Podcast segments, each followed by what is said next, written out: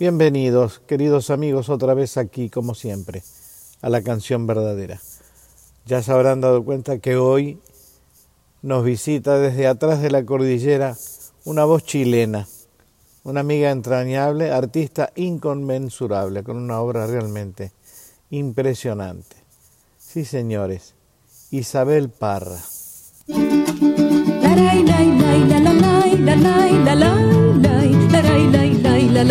la la la la, la la la la, la la la la, la la la la, la la la la, la la la.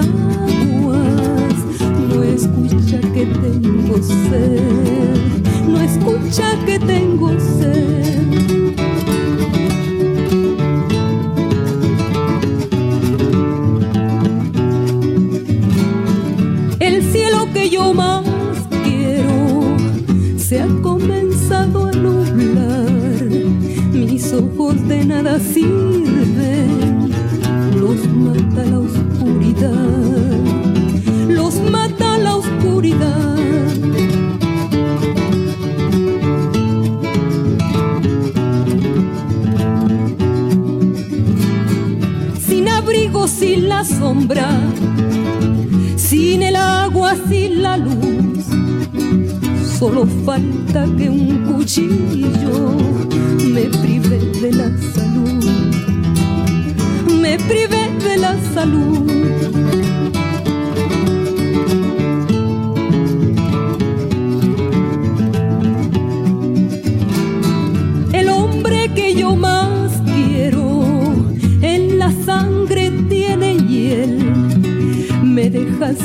Su plumaje sabiendo que va a llover, sabiendo que va a llover.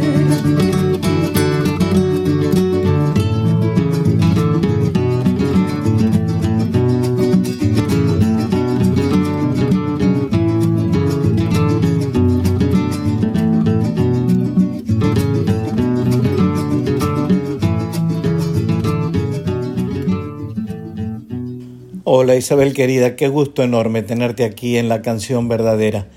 Vos sabés que cuando uno mira una imagen tuya, una fotografía tuya, te ves siempre aferrada a un pequeño instrumento que se llama cuatro. ¿Cuándo fue la primera vez que tocaste ese instrumento en tu vida? Víctor, muy querido, te voy contestando la primera pregunta sobre el instrumento que yo toco que se llama cuatro. Este precioso instrumento, Víctor, yo lo conocí en París. Yo con mi hermano y, y, con mi madre tocábamos en esos lugares que había en París, que eran como pequeñas peñas, donde había una cantidad enorme de música y músicos de América Latina. Entonces, este, este, este periodo de, de nosotros en el barrio latino, en París, en Francia, años 61, 62, 63, fue una especie de escuela de música latinoamericana de nosotros que veníamos del último país del, del, del continente, de Santiago de Chile directo a París, entonces, hasta, hasta ese primer viaje, las referencias musicales que teníamos nosotros eran solamente de la música chilena, de la música recopilada por la Violeta en los campos chilenos, de algunas milongas que en ese momento mi hermano Ángel había aprendido y que las tocaba en guitarra, pero todo este contingente de, de, de París, en estos lugares, había un movimiento musical latinoamericano, pero impactante.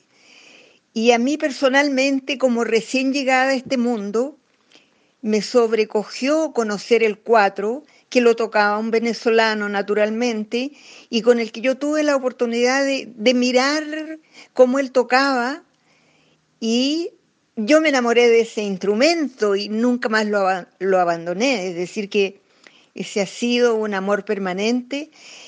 Además, la sonoridad del cuatro, el tamaño, un tamaño chiquitito como yo, y yo me pasaba en el hotel de París, vivía en el hotel con mi hija Tita, me pasaba todo el día repasando esos rajeos, que yo le escuchaba a, este músico venezolano, y estudiaba y estudiaba, y pude aprender a tocar la música que se tocaba en Venezuela, es decir, con los rajeos venezolanos.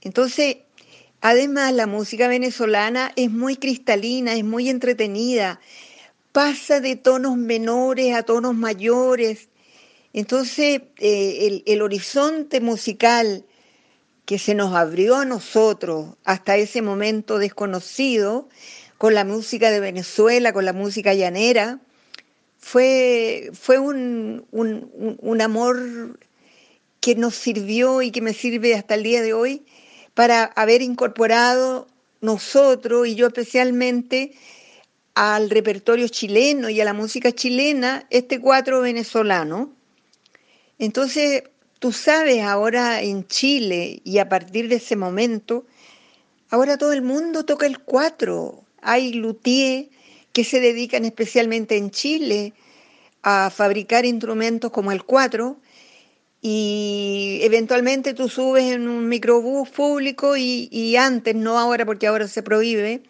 eh, tú podías encontrar eh, tocadoras de cuatro, de repente yo me subí a una micro, así recién llegada, y, subía una mujer y tocaba el cuatro y cantaba una canción mía, entonces esa era, era sorprendente esa, esa emoción y saber que de aquel viaje que nosotros lo hicimos por azar, por circunstancias, un viaje que ni siquiera buscamos. Todo el mundo ahora en Chile toca el 4, entonces valió la pena todo. Eso es lo que te podría decir. Y tengo cuatro. Tenía una amiga en París eh, en ese momento que la tengo todavía venezolana, que a través de la vida y el tiempo me ha ido regalando cuatros. Y una vez se me perdió uno en, en la estación de Milán y te juro, Víctor, que enferma de nostalgia, enferma de, dolor, y por suerte apareció ese cuatro, y lo tengo aquí y tengo otros también. Así que me parece que esta sería una manera de responder a tus oyentes eh, a, tu primera pregunta. Y así voy a ir en cada ratito que tenga eh, respondiendo las otras.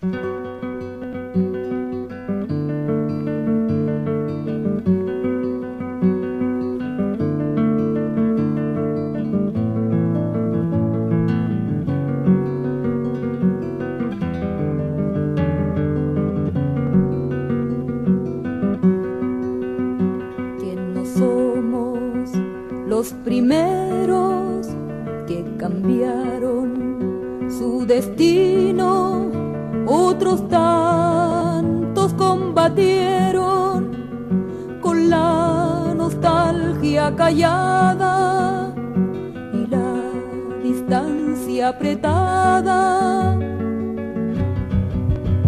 Con lo que nos ha pasado hay que agrandar la mirada que ahora nos toca a nosotros ver que nuestra tierra amada grita en la América esclava.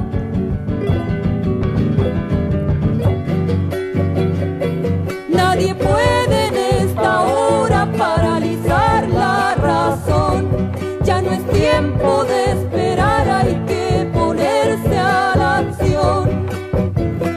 seguir viviendo sin doblar la hoja, sin olvidar nunca dónde está la patria.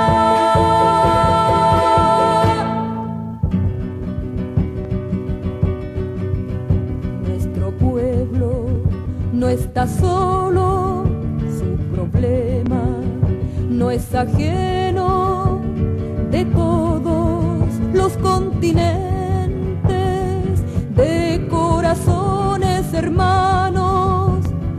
elevan miles de manos. El golpe deja lecciones que azotan por su verdad. De estremecidos abismos surge la fuerza vital de unirse para luchar.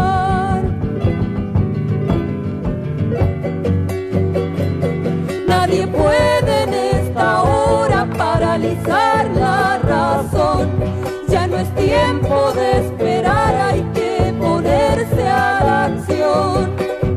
De seguir viviendo sin doblar la hoja, sin olvidar nunca dónde está la patria,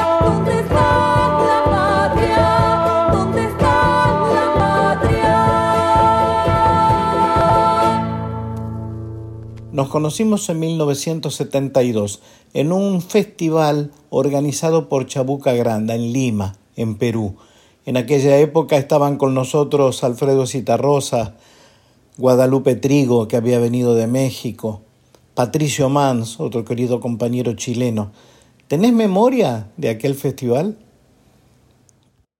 Claro que tengo memoria, tengo muy presente ese maravilloso festival que se organizó en Lima y que nos permitió de nuevo encontrarnos a todos o una gran parte de artistas latinoamericanos que estaban en este camino de cantar esta canción que tenía que ver con la historia de nuestros, nuestra región, de nuestros países, con los movimientos sociales, con el compromiso de cierta manera, con acercar esta música a la historia real de la gente. Tengo muy buenos recuerdos, primero porque había una energía en todos nosotros, en los públicos que asistían a este festival que era gratuito. Y cada día que pasaba me convencía de que Víctor Jara, que me, me, me habló mucho de, de, que yo asistiera a este festival. Yo estaba reticente porque no había compuesto canción, había que tener una canción inédita. Y si no hubiera sido por él, seguramente no hubiera asistido y el Víctor, que era un amigo muy cercano a mí, yo tomé muy en cuenta sus consejos y, y tomé la decisión de ir a competir a, al Festival del Agua Dulce y con los resultados maravillosos que conocemos. Ahí estaba Vandré con Manduca de Brasil, que habían compuesto una hermosa canción que cantó Soledad Bravo y compartimos ese primer premio y yo me quedé con una sensación de haber estado en un lugar tan cariñoso, tan abierto a, a, a los cantos de América Latina. Y eso no se olvida fácilmente, Víctor. La canción que yo compuse es una canción que, que es un, retrato, si tú quieres, musical, de quién era yo, de quién soy yo, el, el, título de la canción La hormiga vecina. Y lo más fabuloso de todos para terminar esta respuesta es que tuvimos la gran suerte de acercarnos y de conocer a Chabuca Granda, de compartir con ella, de ir a su casa, de comer sus ricas comidas que prepararon ahí para nosotros. Ella era jurado, era una de las promotoras de esta idea, de este festival maravilloso. Así que Claro que tengo recuerdos. Hay mucha gente que conoce la canción, está en uno de mis discos. Claro, me reconozco, como digo, en ese contexto y, ganamos el festival con Vandré, compartimos ese premio. Conocí a muchos poetas también que eran amigos de Víctor. Y, por primera vez eh, a, esa, a esa ciudad maravillosa que es Lima,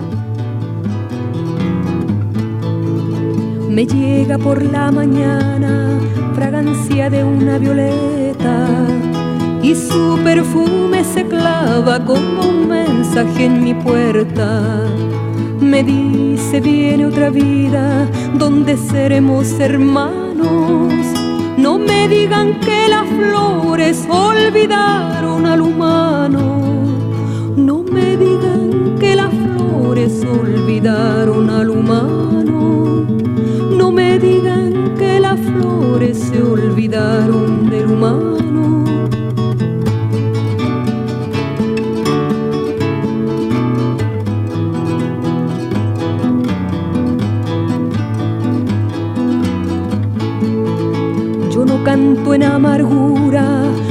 refugio en la confianza de un pueblo que ha desatado las llaves de la esperanza.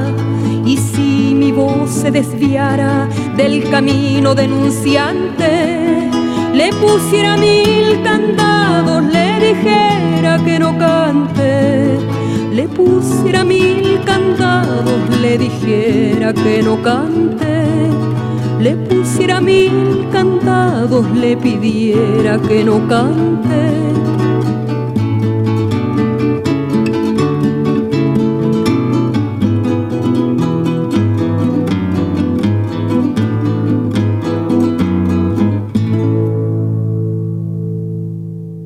Al igual que muchos de nosotros tuviste que exiliarte.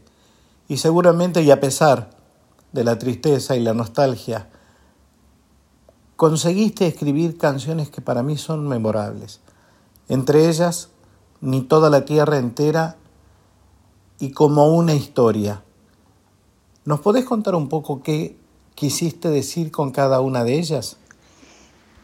Referente a la canción Ni toda la tierra entera, esa canción es la primera canción que yo hice, la hice en La Habana, cuando tuve que dejar Chile como miles de compatriotas. Y yo la verdad es que hasta ese momento, en el 73, eran muy pocas las canciones que yo había hecho letra y música. Prácticamente había musicalizado textos de mi madre, de Violeta, y no, no tenía un repertorio, digamos, muy grande con respecto a mis propias canciones. Estaba, dando los primeros años, los primeros pasos de, de hacer mi propio repertorio. Estando, como te digo, en un hotel en La Habana, destrozada por el dolor y con una depresión muy fuerte, tomé mi cuatro, que por supuesto lo llevé, creo que tenía mi hija y mi cuatro, fue lo que pude tomar y llevarme, y comencé a, a sacarle unas notas y comencé a escribir esta historia del desgarro, del exilio, y eso fue muy rápido, Víctor. Fue una cuestión muy, muy impresionante porque no me demoré en hacerla, letra y música. Y con profundo dolor, dolor la hice. Y había la compañera que nos hacía el aseo, que venía a hacer el aseo a este hotel donde los compañeros cubanos nos instalaron. Y cuando yo terminé este canto, ella estaba en la puerta de, mi pieza y lloraba. Esa canción, ¿cómo decirlo? Fue como, como si la hubieran hecho miles y miles de personas, porque todo el mundo la cantaba tanto en Chile como afuera. Se convirtió en un símbolo y hasta el día de hoy es una de las canciones que yo he hecho, de las más conocidas. Es un libro que se llama Ni toda la tierra entera, un libro que fue que lo hice con la beca Guggenheim, que es una importante beca americana, donde yo pude relatar esto que te estoy contando de manera más completa, lo pude ilustrar con fotografías, pude contar esta historia y puse en este libro todos los cantos que yo compuse en el exilio, que fueron muchos. Fueron muchos cantos, muchos discos que yo hice como solista estando afuera. Paralelamente a eso, hacíamos discos con mi hermano en Francia. Y bueno, la canción ahí quedó para siempre la canta la gente en todas partes. Yo no sé si te había contado, pero la grabación como que no funcionó. Que, que recién al regreso, después de tantos años de exilio, yo me subí en una locomoción colectiva y apareció una mujer cantando esa canción y tocando el cuatro como una reina. Es decir, la gente rescata esos cantos y los hace propios. Y yo creo que ese es el gran valor que tienen, que sirven, sirven para consolarse y para denunciar ese, ese dolor que nos embargó a todos. Pero mis ojos no pueden, pero mis ojos no pueden tanta lágrima guardar de lo que digan, no me olvido, compañero, de que el pan que me alimenta, de que el pan que me alimenta siempre será pan ajeno.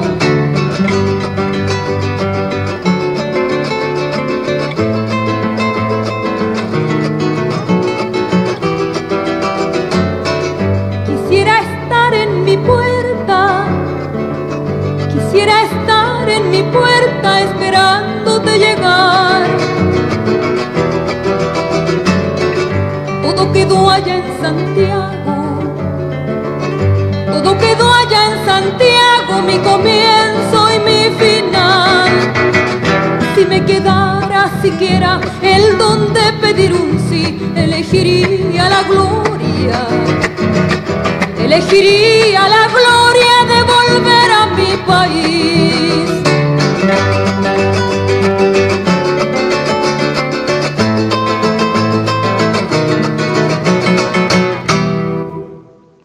Después me preguntas por el canto dedicado a Víctor Jara como una historia.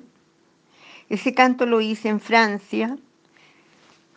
Vivía cerca de París, donde nos habían eh, dado los, los compañeros franceses solidarios, nos habían dado departamentos para vivir y nosotros teníamos una comunidad con, con los Quilapayún, que era una comunidad muy solidaria con los niños. Y yo estaba grabando un disco para el sello DICAP en ese momento que se reconstruyó en, en el exilio, que duró poco. Y estaba haciendo un, disco y yendo a, a, a, Roma a grabar con algunos integrantes del, del Inti Gimani, que, que estaban exiliados en Roma. Y yo estaba una tarde, con un sol de tarde, en mi pieza, en el dormitorio,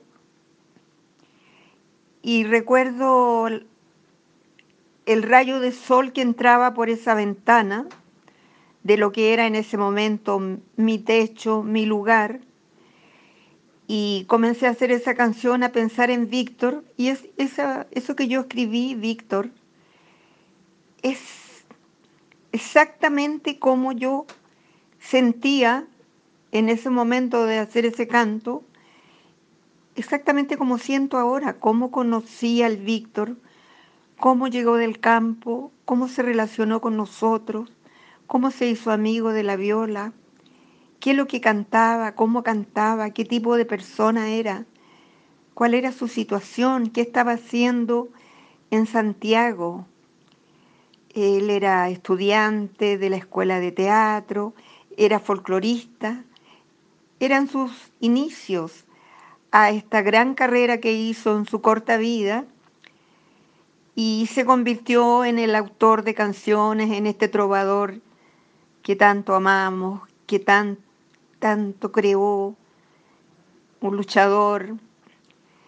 Y tuve la suerte de ser muy amiga de él, desde sus inicios hasta prácticamente el final de su vida, cuando ese día martes 11 de septiembre íbamos juntos a cantar a la Universidad Técnica el mismo día del golpe.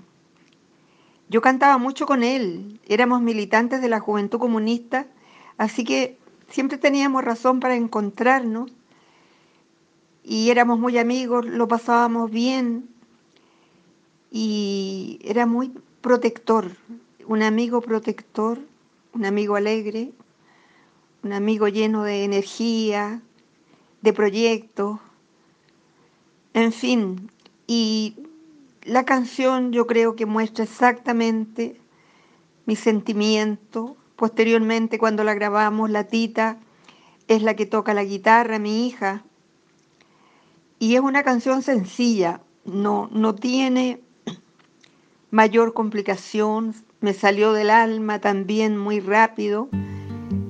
Y también mientras escribí ese texto, por supuesto que era imposible no ponerse a llorar. Son años pasados, presentes en mí, era ya en Santiago y te conocí. Sería en el parque, yo creo que sí, 18 en septiembre te veo venir.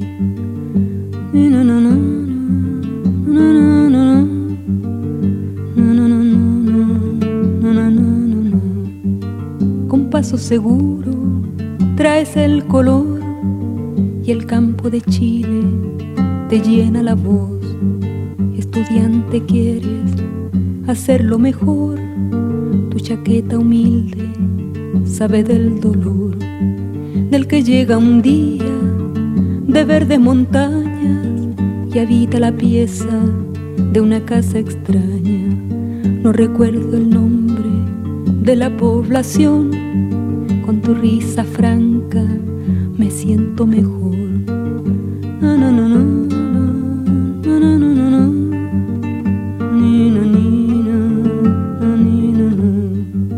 Será en los momentos de todo buscar que el teatro alimenta tu sed de crear.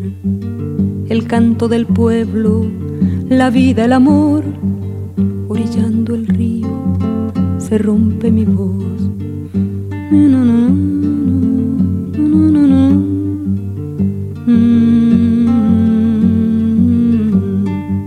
Escenario humilde donde el cuncumén sabe que ha encontrado al fin su clavel, saben querer, bailando la cueca, hoy te vuelvo a ver. Decía la viola que Víctor hacía, hablar la guitarra, brotar poesía, cantando a lo humano con el guitarrón. Era joven sabio del verso mayor.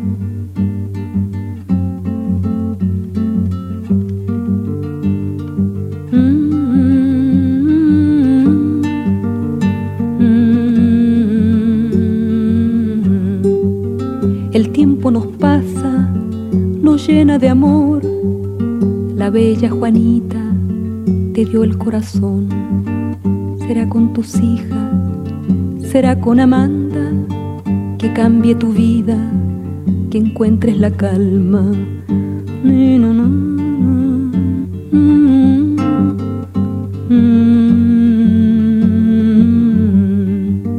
Un día decides, será que en la peña que ponga mi canto junto a mi bandera. Son años de lucha, son años de hacer la patria que espera volver a nacer.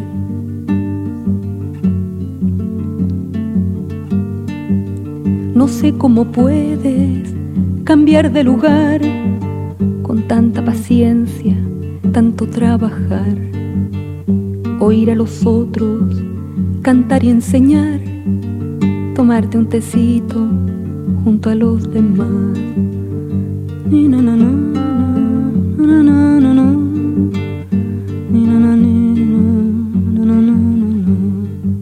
quien a tu guitarra le vio su razón, mordió las raíces de nueva canción. Cuando el pueblo dijo canción combatiente, te cantaba entonces, te cantará siempre.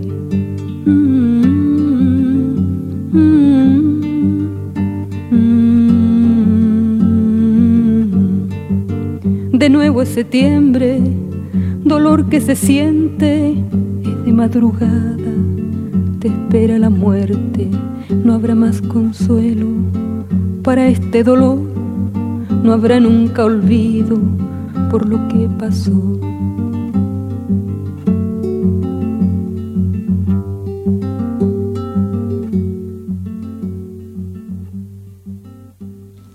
¿Pensás que el canto y la poesía de nuestra generación han servido como siembra para que los nuevos tengan un lugar de despegue, un lugar de arranque? Víctor, es una pregunta compleja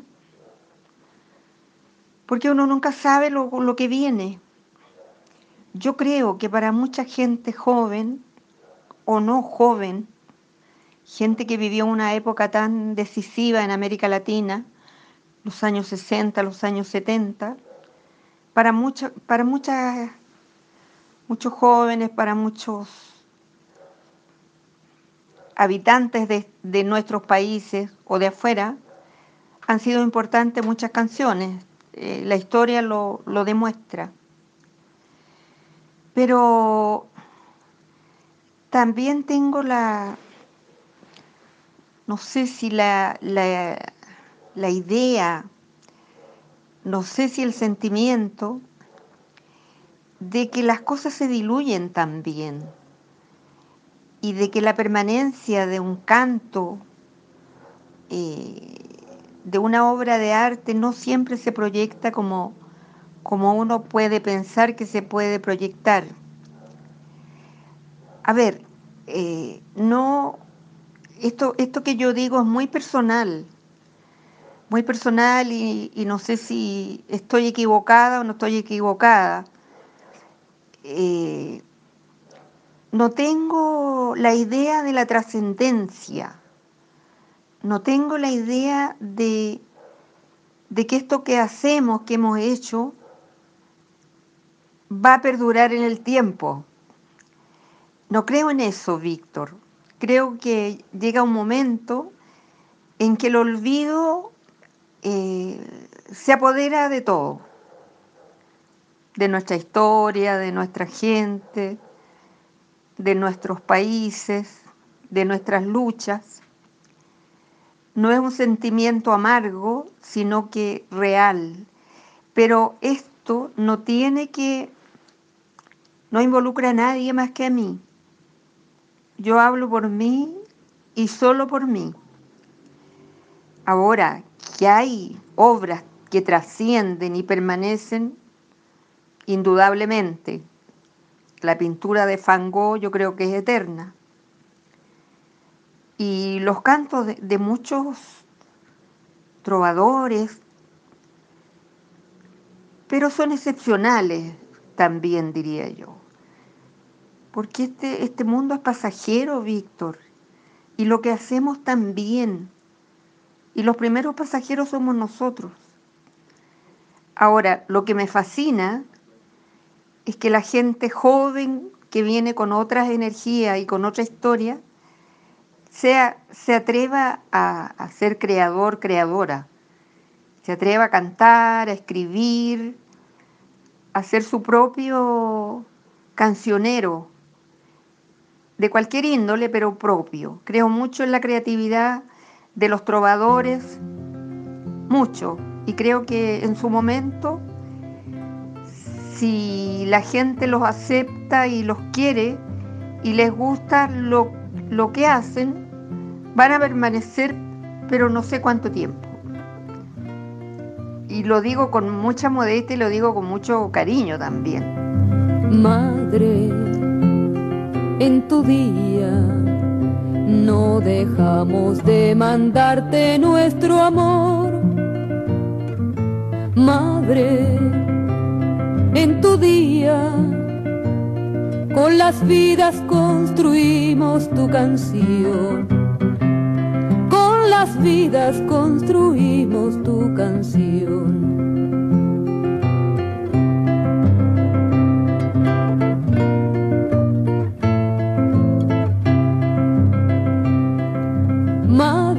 Tu nostalgia se vuelva el odio más feroz.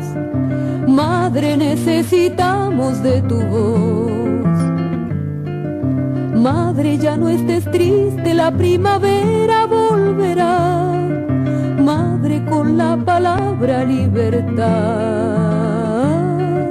Madre, los que no estemos para cantarte esta canción. Madre, recuerda que por tu amor, madre, en tu día, madre patria y madre revolución. Madre en tu día, tus muchachos barren minas de jaifón,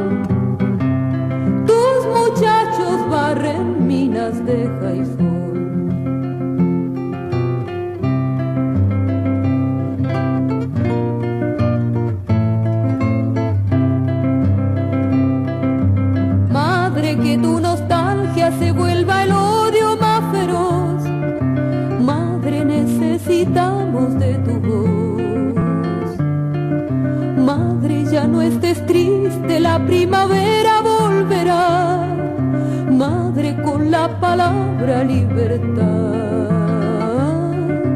Madre, los que no estemos para cantarte esta canción, madre, recuerda que fue por tu amor, madre, en tu día, madre patria y madre revolución.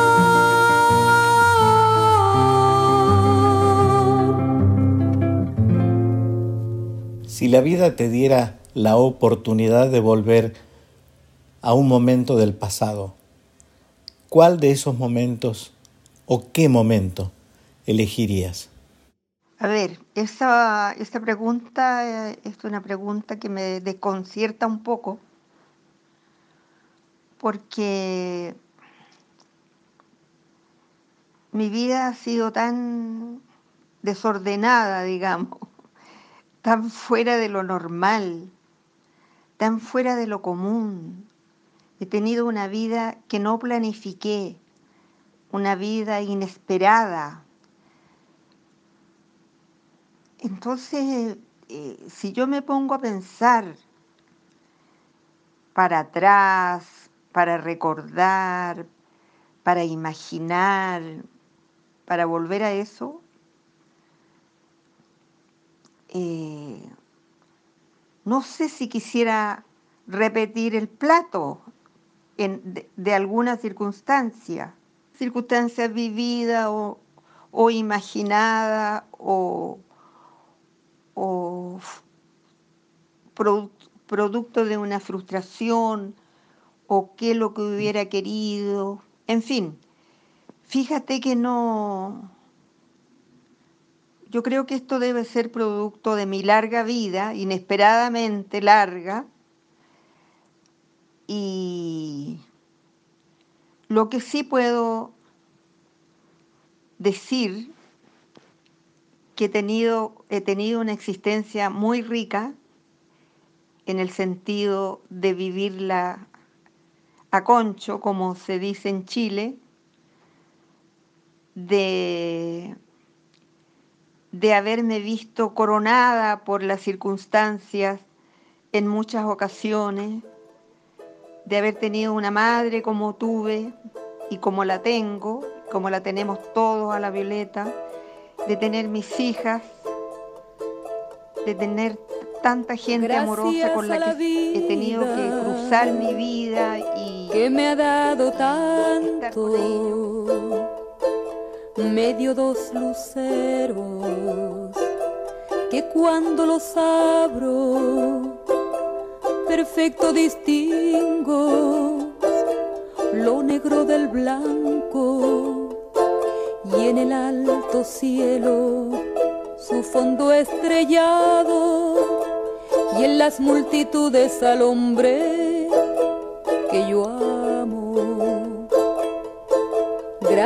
A la vida que me ha dado tanto, me ha dado el sonido y el abecedario con él las palabras que pienso y declaro, madre, amigo, hermano y luz alumbrando la ruta del alma del que estoy amando.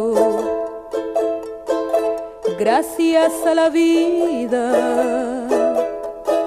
que me ha dado tanto, me ha dado el oído, que en todo su ancho graba noche y día grillos y canarios, martillos, turbinas, ladridos, chubascos y la voz tan tierna de mi bien amado.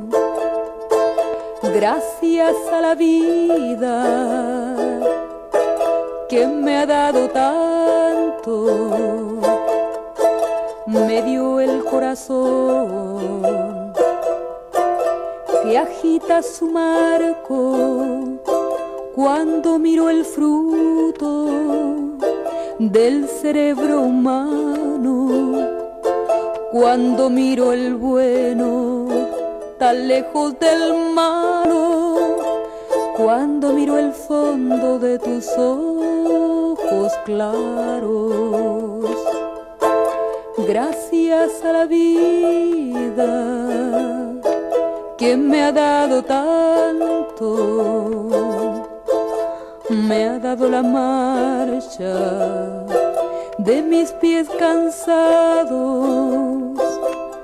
con ellos anduve ciudades y charcos, playas y desiertos, montañas y llanos, y la casa tuya, tu calle y tu patio.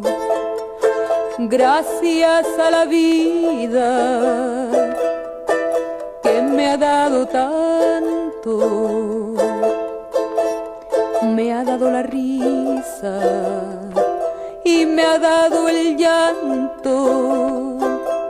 Así yo distingo dicha de quebranto, los dos materiales que forman mi canto y el canto de ustedes que es mi propio canto. Gracias a la vida que me ha dado tanto. Y finalmente, Isabel, agradecerte en principio que hayas tenido la generosidad de concedernos este espacio, estos minutos de tu vida. Y preguntarte, ¿crees que la humanidad va a salir mejor de todo esto que nos está pasando? También es complejo, también es, es, eh, duro de, contestar y de saber. Creo que nunca hemos vivido lo que estamos viviendo ahora, lo que nos ha tocado vivir en el mundo. Y yo tendría que, decirte que con el alma espero que la humanidad se mejore, que el ser humano se mejore y que podamos volver a la fundación del mundo, a la creación de un mundo mejor. Porque los humanos somos muy llenos de, de defectos, somos, somos personas que no hemos aprendido a vivir de una manera más simple, más sencilla, más humanitaria, más solidaria. Nos falta mucho para eso y la esperanza no se pierde, yo tampoco la he perdido, pero ha, sido tan lamentable todo esto que ha pasado. Chile limita al norte con el Perú y con el Cabo de Hornos limita al sur. Se eleva en el oriente la cordillera y en el oeste luce la costanera, la costanera. Al medio están los valles con sus verdores, donde se multiplican los pobladores. Cada familia tiene muchos chiquillos, con su miseria viven en conventillos, en conventillos. Claro que algunos viven acomodados, pero eso con la sangre del degollado. Delante del escudo más arrogante, la agricultura tiene su interrogante, su interrogante. La papa nos la venden naciones varias cuando del sur de Chile es originaria. Delante del emblema de tres colores, la minería tiene muchos bemoles, muchos bemoles. El minero produce buenos dineros, pero para el bolsillo del extranjero exuberante industria donde laboran por unos cuantos reales muchas señoras, muchas señoras. Y así tiene que hacerlo porque al marido la paga no le alcanza pa'l mes corrido. Pa' no sentir la aguja de este dolor, en la noche estrellada dejo mi voz, dejo mi voz. La patria, señor turista pero no le han mostrado las callampitas. Mientras gastan millones en un momento, de hambre se muere gente que es un portento, que es un portento. Mucho dinero en parques municipales y la miseria grande en hospitales al medio de Alameda de las delicias. Chile limita al centro de la injusticia, de la injusticia.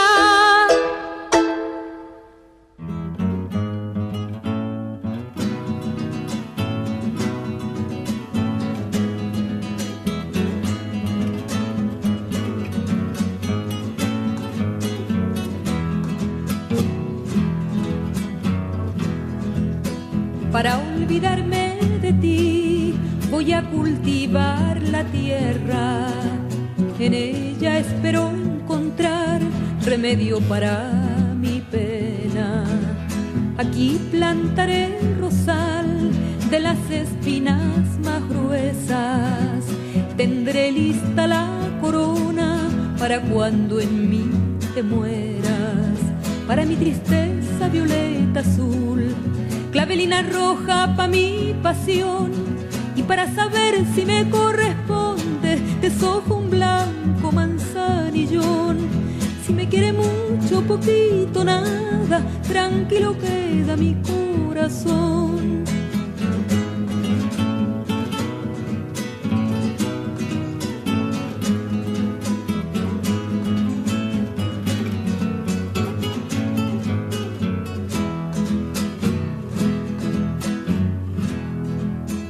Creciendo irán poco a poco los alegres pensamientos. Cuando ya estén florecidos, irá lejos tu recuerdo. De la flor de la amapola, seré su mejor amiga. La pondré bajo la almohada para quedarme dormida. Para mi tristeza violeta azul clavelina roja pa' mi pasión y para saber si me corresponde desojo un blanco manzanillón. Si me quiere mucho, poquito, nada, tranquilo queda mi corazón.